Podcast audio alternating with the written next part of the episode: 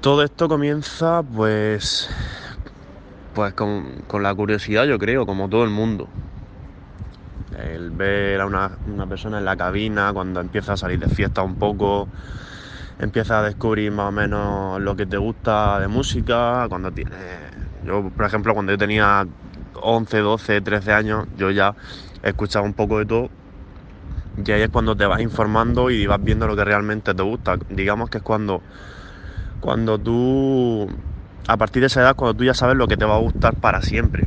Entonces, cuando vas buscando ahí lo que te gusta, escuchas de todos los estilos y tal, pues al final, con la curiosidad, pues yo acabé pues, en las cabinas y en la música, sobre todo electrónica. Y eso es lo que a mí me gustaba y de lo, de lo que yo tengo influencia de, de DJ de electrónica, de productores de electrónica y, de, y del mundo del DJ básicamente.